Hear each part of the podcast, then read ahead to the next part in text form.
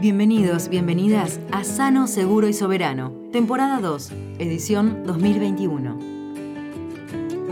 Un podcast dedicado a la agroecología realizado por el Movimiento Agroecológico de América Latina y el Caribe.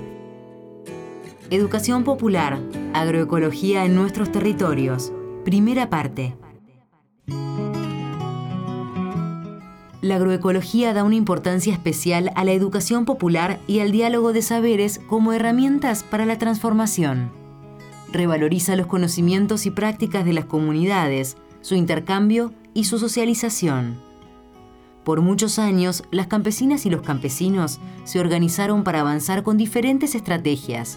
Se realizaron articulaciones entre las organizaciones, con las universidades o con instituciones del Estado, llevando a cabo en los territorios innumerables talleres, seminarios, diplomaturas, pasantías, fortaleciendo en el contexto de la pandemia la diversidad de herramientas digitales.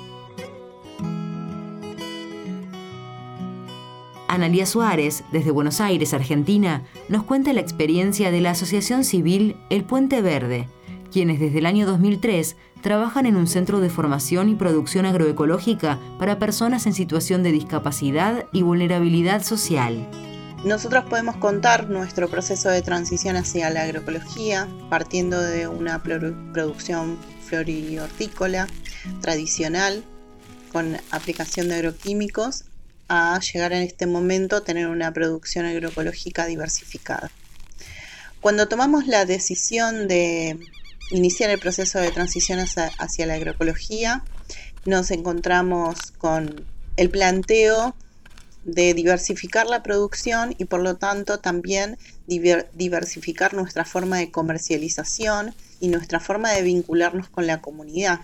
Entonces encontramos herramientas para poder trabajar de una manera distinta también la formación con las personas con las que nosotros trabajamos o formamos. Esto nos permite, por ejemplo, poder desarrollar eh, en este momento un espacio de comercialización que está en el centro urbano de la localidad de Monte Grande, en donde la comunidad puede adquirir nuestros productos, pero también muchas veces nosotros podemos abrir nuestro espacio productivo a que la comunidad venga a conocer cómo producimos y poder mostrar herramientas de consumo responsable, de inclusión sociolaboral para las personas con discapacidad y de cuidado del medio ambiente. Nos parece que la agroecología es una gran herramienta para poder eh, abrir la comunidad y, y pensar en un mundo diferente. Luis Piris, integrante de la Asociación Simón Bolívar y de la Coordinadora de Emprendimientos Asociativos Rurales de Paraguay, reflexiona sobre la importancia y la accesibilidad a herramientas digitales para la formación en contexto de pandemia. En estos tiempos difíciles de encontrarse uno con otro, pienso que las propuestas que tienen que ver con la, con la digitalización de lo que hacemos en los territorios, en nuestros campos, nuestras prácticas, nuestro día a día en el ámbito de la agroecología, es bueno. Es bueno utilizar las herramientas disponibles y hacerlo interesante, atractivo, sobre todo, sobre todo para las personas jóvenes, quienes día a día vemos que vuelcan más sus miradas hacia los campos y necesitan encontrar una respuesta viable. Acá en Paraguay vemos que muchos jóvenes eh, eligen quedarse en el campo o están volviendo de la ciudad hacia los campos. Entonces necesitan encontrar esas, esas respuestas y normalmente lo que hacen es usar sus herramientas digitales para buscar. Para hablar de desarrollo de los pueblos, es imprescindible contar con acceso equitativo a la educación. En algunos lugares, la estrategia para la educación secundaria en la ruralidad fue la creación de las escuelas de la familia agrícola, o como nos comentan Gabriela y Alicia, en el caso de la provincia de Buenos Aires, en Argentina, los centros educativos para la producción total. Como experiencia de, formación educativa, eh, citaría el CEP 33, eh, que es una, una oferta educativa en el ámbito rural para las familias que viven en el campo y que eh, busca vincular y fortalecer el desarrollo de la comunidad local, rural, a través de la educación y la producción, y que son una cogestión entre, eh, entre los vecinos, la sociedad civil y el Estado. El aporte que hace es eh, sumamente importante para el desarrollo productivo local, fortaleciendo eso, las producciones, colaborando en la comercialización y en capacitar a los jóvenes para, ese fin. El aporte que hacemos nosotros es el arraigo a la comunidad, que, que trate de no irse a las ciudades, de, arraigarse a las zonas de donde, de donde vienen, al campo. Ese es el aporte que hacemos, tanto eh, enseñándole como también rescatando sabidurías. El centro educativo también realiza acciones con la comunidad y pone en valor sus saberes. Nosotros en la comunidad tenemos distintos proyectos de los cuales tratamos de buscar los idóneos dentro de la comunidad. Como ser, tenemos un, un proyecto de hilado en donde hemos eh, rescatado de la comunidad hiladoras y tejedoras que vienen y nos enseñan. También tenemos el curso de suyos nativos, la cual rescatamos recetas antiguas y de distintos remedios. Maela, como movimiento diverso que trabaja desde y por la agroecología, tiene una escuela continental de formación política en agroecología.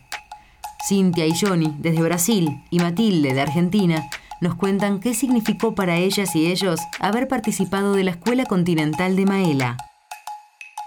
Sou Cintia Oliveira e represento o Centro de Tecnologias Alternativas da Zona da Mata, que é o CTA, que está localizado em Viçosa, no estado de Minas Gerais, no Brasil.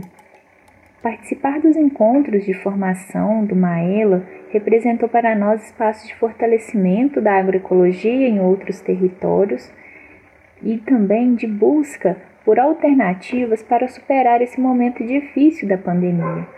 A ideia agora é que esses encontros sejam replicados, né, sejam multiplicados aqui através de intercâmbios, de oficinas, para que outros jovens, outros agricultores e agricultoras possam também conhecer essas outras experiências e ter essa vivência que tivemos através das plataformas digitais, né, que são experiências tão enriquecedoras para o processo da agroecologia. Cintia Oliveira, parte del Centro de Tecnologías de Zona da Mata en Minas Gerais, afirmó que el encuentro representó la posibilidad del fortalecimiento de los espacios de agroecología en otros territorios y también la búsqueda de alternativas para superar este difícil momento de pandemia. La idea es que esos encuentros sean multiplicados a través de intercambios y talleres para que los y las jóvenes, productoras y productores, puedan vivenciar la experiencia que tuvimos a través de las plataformas digitales. Mi nombre es Johnny y trabajo en una organización llamada CAPA, Centro de Apoyo y Promoción de la Agroecología. La, para mí la participación en la escuela de Maela permitió una inserción e inmersión en el contexto político continental que la agroecología se encuentra en los diferentes territorios de América Latina. Estamos en un campo de disputa política, por lo que comprender contra qué luchamos y cómo debemos planificar estrategias para fortalecer y promover la agroecología es fundamental. Em, nuestro desafío es construir alternativas para que cada vez más jóvenes campesinos, indígenas, mujeres, hombres y diferentes simpatizantes de la agroecología puedan participar en estos espacios de formación, porque la agroecología es así, sin fronteras y de mucha lucha. Viva la agroecología en defensa de la fita. Viva la agroecología en defensa de la fita. Soy Parodi Matilde eh, soy parte del grupo agroecológico Las Tres Colonias. Vivo en Bellavista, Colonia Progreso. Me dieron nuevos conocimientos, eh, sobre todo yo que no tenía la formación de, lo que significa un proceso de producción agroecológica. A mí me, me enseñó mucho, aprendí mucho y también conocí, me, me, dejó los argumentos de una historia que yo desconocía, digamos, a nivel productivo, a nivel de la transformación ambiental que se fue sucediendo en, los casos, digamos.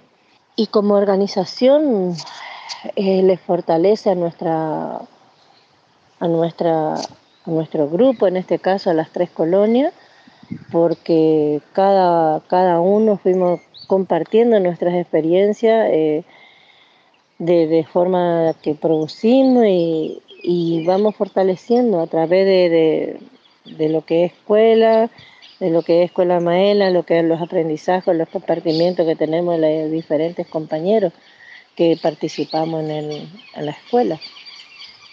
Y eso da la formación también a la persona eh, y brinda más conocimiento eh, en todo sentido, digamos, y sobre todo en la agroecología, que nos permite a, valorar eh, la producción y a, crear valores que nosotros ya también teníamos perdido o desconocido a través de la historia que fue sucediendo.